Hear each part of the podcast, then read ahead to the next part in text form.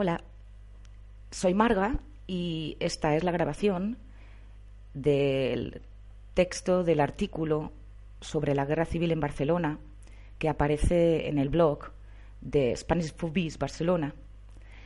Este artículo está pensado para un nivel avanzado, desde B2 hasta C2. En eh, el artículo encontraréis la información sobre la guerra civil y enlaces de interés. También eh, está pensado para trabajar con vocabulario relacionado con las guerras y los conflictos políticos y sociales. Y comienza de esta manera. La guerra civil en Barcelona. Hace algunos años, mientras yo todavía vivía en el barrio de San Pere, en el casco antiguo de Barcelona, Jauma, el propietario de mi piso de alquiler y gran amigo, me regaló un documento maravilloso, una factura enmarcada de los primeros muebles instalados en mi piso en 1938, en plena Guerra Civil Española. En la factura se puede leer que fue emitida por el Sindicato de Industria de la Edificación, perteneciente a la CNT barra AIT, y los muebles fueron vendidos en una de sus tiendas confederales. El matasellos también lleva las siglas de la CNT y los sellos de la Generalitat de Cataluña dicen en catalán ayuda a los mutilados de guerra.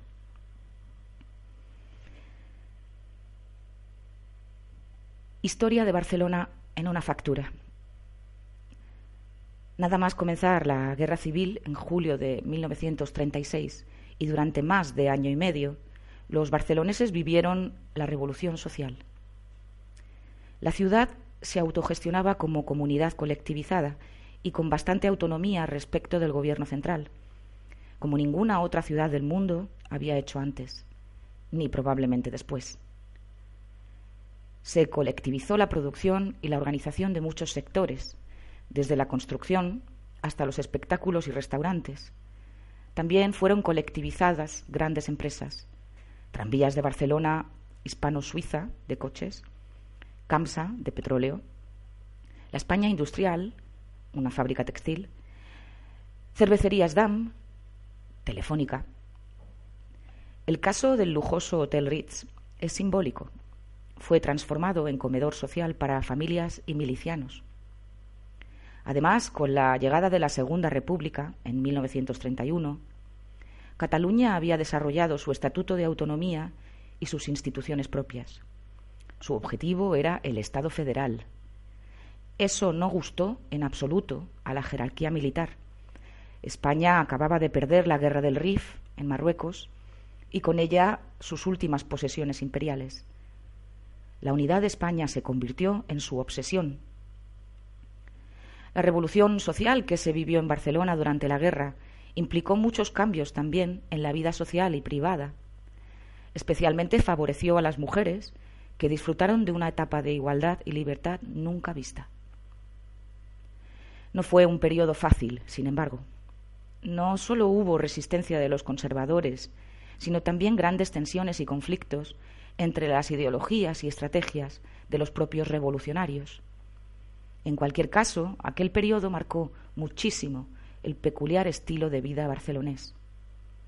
Es probablemente una de las razones por las que a menudo tengo la sensación de que Barcelona es una isla en España. Barcelona es diferente. Buscando en el baúl de los recuerdos. Es increíble la cantidad de información que los objetos cotidianos antiguos nos pueden dar sobre la historia Dicen que los documentos históricos más valiosos duermen olvidados en los cajones de las casas de cualquier ciudadano normal y corriente. Esa factura con su marco me acompañará allá donde vaya. Es el testimonio de la memoria viva de mi país, de mi ciudad. Ahora cuelga de una de las paredes de mi cocina en el barrio de Sanz, protagonista de la revolución industrial en España y de episodios trepidantes durante la guerra. Cada día de mi vida, mientras me preparo el café, veo la factura, la miro bien, recuerdo y me acuerdo de mi abuelo, mi héroe familiar particular. Gerda Taro, pareja de Robert Capa, el famoso fotógrafo de guerra, inmortalizó en una foto a la miliciana republicana Marina Ginestá. Hoy Marina es universal, pero casi cada familia española tiene algún héroe o heroína en particular, la mayoría anónimos. ¿Y tú? ¿Tienes recuerdos de tu héroe o heroína familiar? Por favor, comparte con nosotros su historia en los comentarios al final de este artículo. Gracias. Pero, ¿cómo empezó la guerra civil? Hay mucha, muchísima información sobre el contexto nacional e internacional de la guerra civil española. No olvidemos que fue el preludio de la Segunda Guerra Mundial y la plataforma de pruebas de las potencias en conflicto, por así decirlo. Las miradas de toda Europa estuvieron clavadas en nuestro mapa desde 1936 hasta 1939.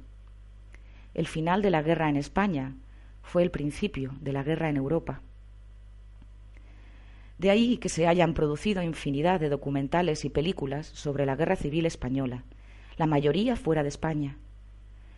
Yo he seleccionado una serie documental de la productora británica Granada Televisión para el Channel 4 de la BBC. Son seis capítulos doblados al español de unos 50 minutos cada uno, de gran calidad y rigor histórico, con testimonios de los protagonistas. Comprenderás la mayoría de su contenido sin necesidad de subtítulos. Los capítulos aparecen en este artículo a continuación. Capítulo 1. La Guerra Civil Española. El preludio de la tragedia. 1931 a 1936. España, 14 de abril de 1931. Tras la indiscutible victoria de los partidos republicanos en las elecciones del 12 de abril, se proclama la Segunda República y el rey Alfonso XIII marcha al exilio. La única experiencia republicana previa había durado apenas diez meses, de febrero de 1873 a diciembre de 1874 empieza un periodo democrático nunca visto en la historia de España, con grandes proyectos de reformas que afectarían a todos los ámbitos de la vida política, social e incluso privada.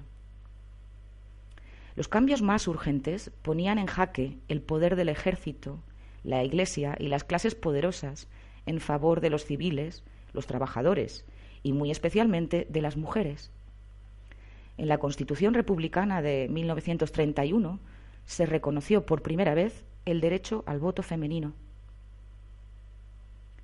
El optimismo por el consenso y la cohesión inicial de los partidos republicanos no duraría mucho. Por sus disputas, en 1933 ganó las elecciones la coalición de partidos monárquicos, muy conservadora. Las reformas se paralizaron y los enfrentamientos se recrudecieron. En febrero de 1936 hubo otras elecciones que ganó el Frente Popular, coalición de izquierdas. La movilización popular reclamaba ahora la urgencia y aún más la ampliación de las reformas. La justicia social no podía esperar porque ni siquiera la República parecía asegurarla. Como se había visto en 1933, la República había servido de herramienta a los conservadores monárquicos para impedir las reformas las dos Españas, o las tres, o las cuatro. España en 1936 era una pura contradicción. Convivían lo más moderno y lo más anticuado al mismo tiempo, lo más progresista y lo más tradicional y conservador, la mentalidad más liberal y la más sumisa, repartidas desigualmente entre campo y ciudad, norte y sur, este y oeste.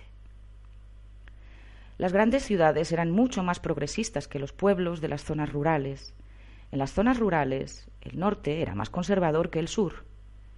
Con la República, además, aumentaron las demandas nacionalistas de Cataluña y País Vasco frente al centralismo tradicional.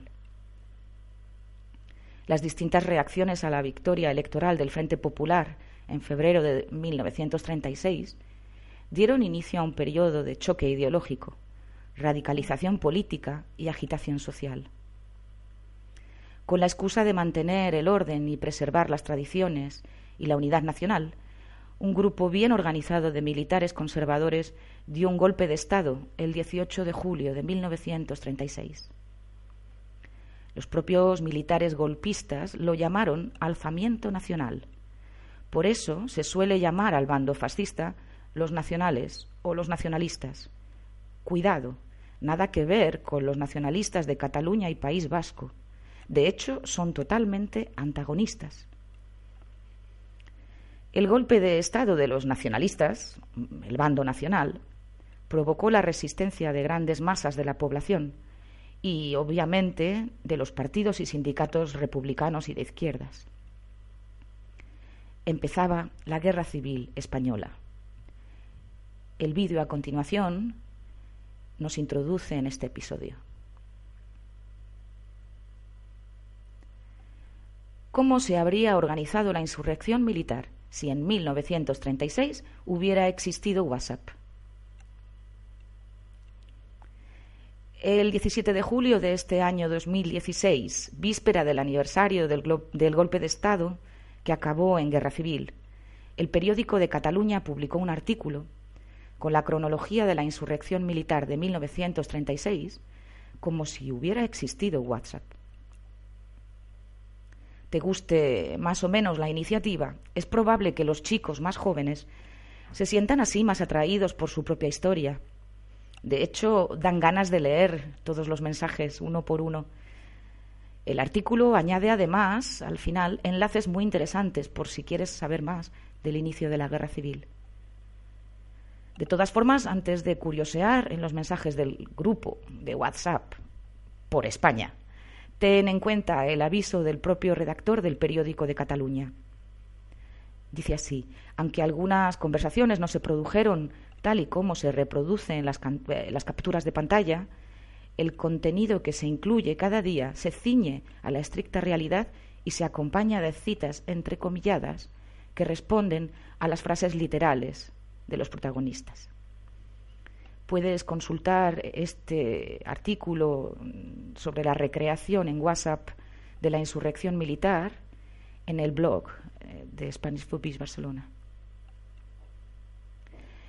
Capítulo 2. La Guerra Civil Española. Revolución y contrarrevolución. La CNT, Confederación Nacional del Trabajo, anarquista, era el principal sindicato seguido de la UGT Unión General de Trabajadores, afín al Partido Socialista.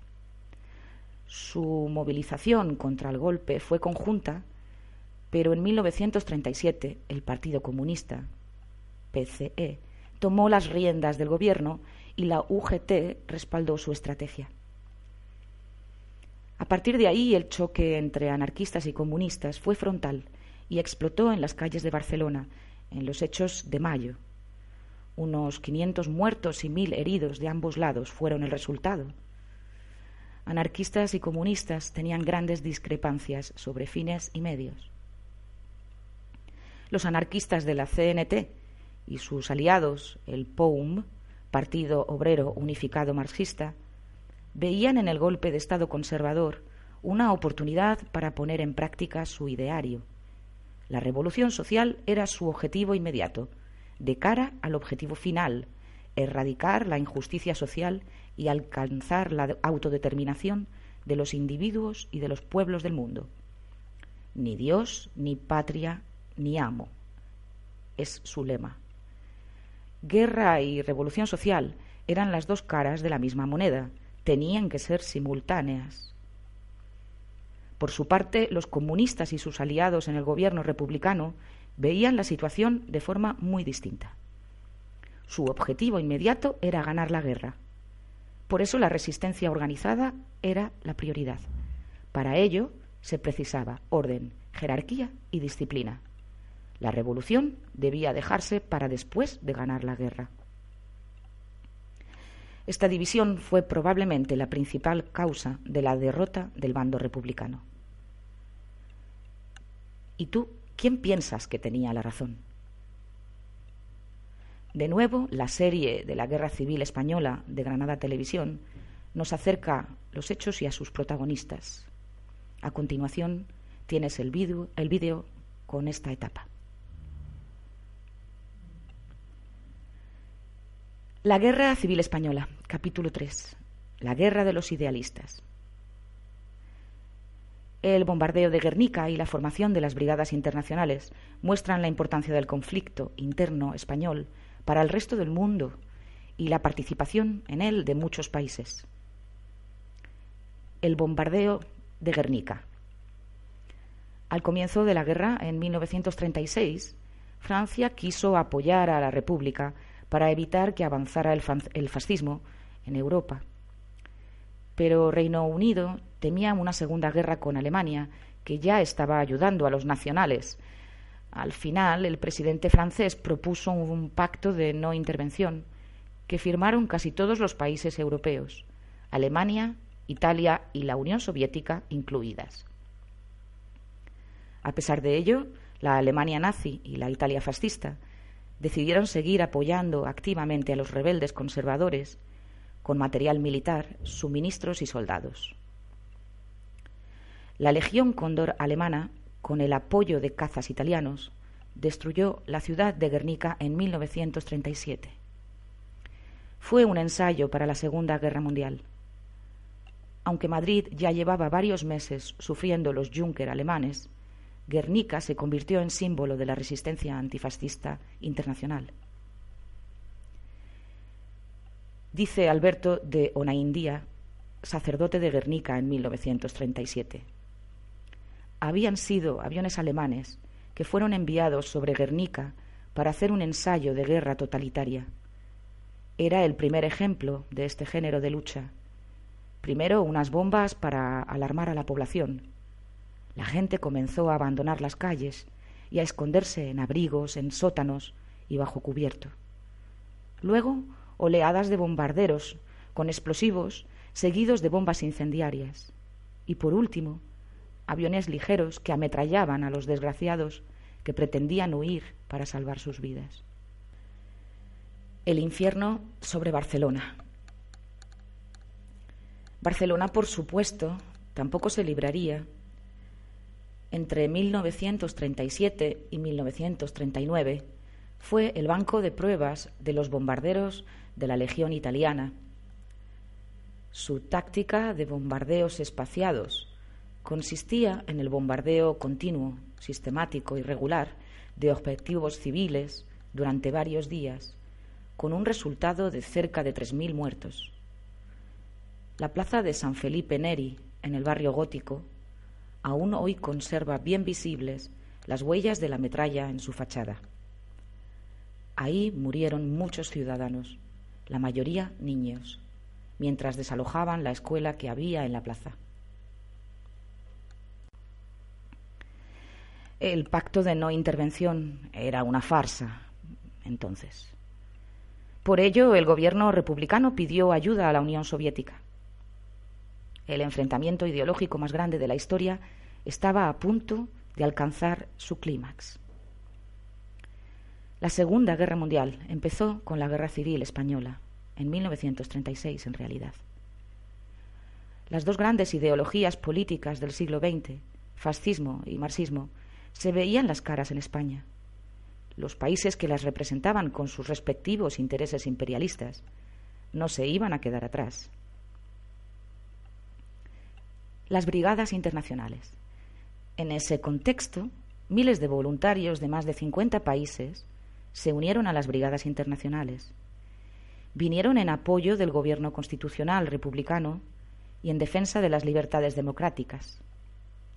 No es de extrañar que los primeros fueran brigadistas alemanes e italianos, escapados de los totalitarismos de sus países.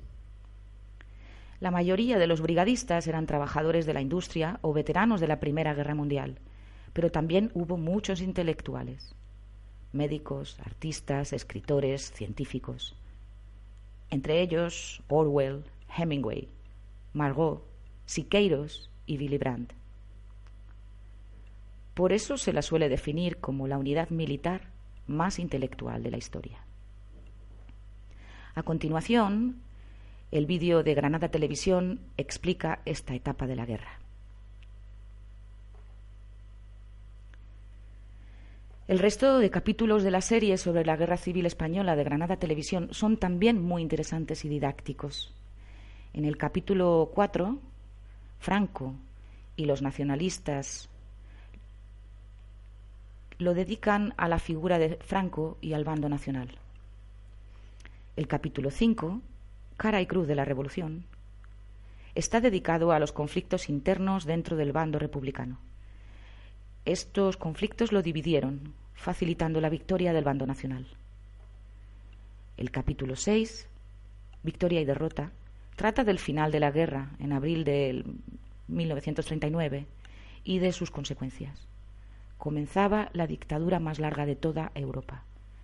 Franco murió en 1975 en su cama. Aquí también tienes un enlace a la cronología de hechos importantes y sus protagonistas, desde el inicio hasta el final de la Guerra Civil. Consúltalo en el blog de Spanish for Peace Barcelona. Para saber más, detalles de la guerra en Cataluña y Barcelona, en la presentación de la exposición del Museo de Historia de Cataluña, Los años eléctricos, la guerra en Cataluña. Visita también la exposición en el museo, es impactante. Un artículo de Time Out sobre la guerra en Barcelona que no tiene desperdicio. Referencias, Wikipedia, archivos de la CNT-AIT, Enciclopedia Catalana, Buxa Web, Memorias de Josep Font, colectivista anarquista. Encontrarás actividades y ejercicios sobre este artículo en el próximo artículo sobre la guerra civil en Barcelona, dedicado a las actividades. Y aprender sobre Barcelona en la web de Spanish for Peace Barcelona www.spanishforpeacebarcelona.com. Muchas gracias. Hasta luego.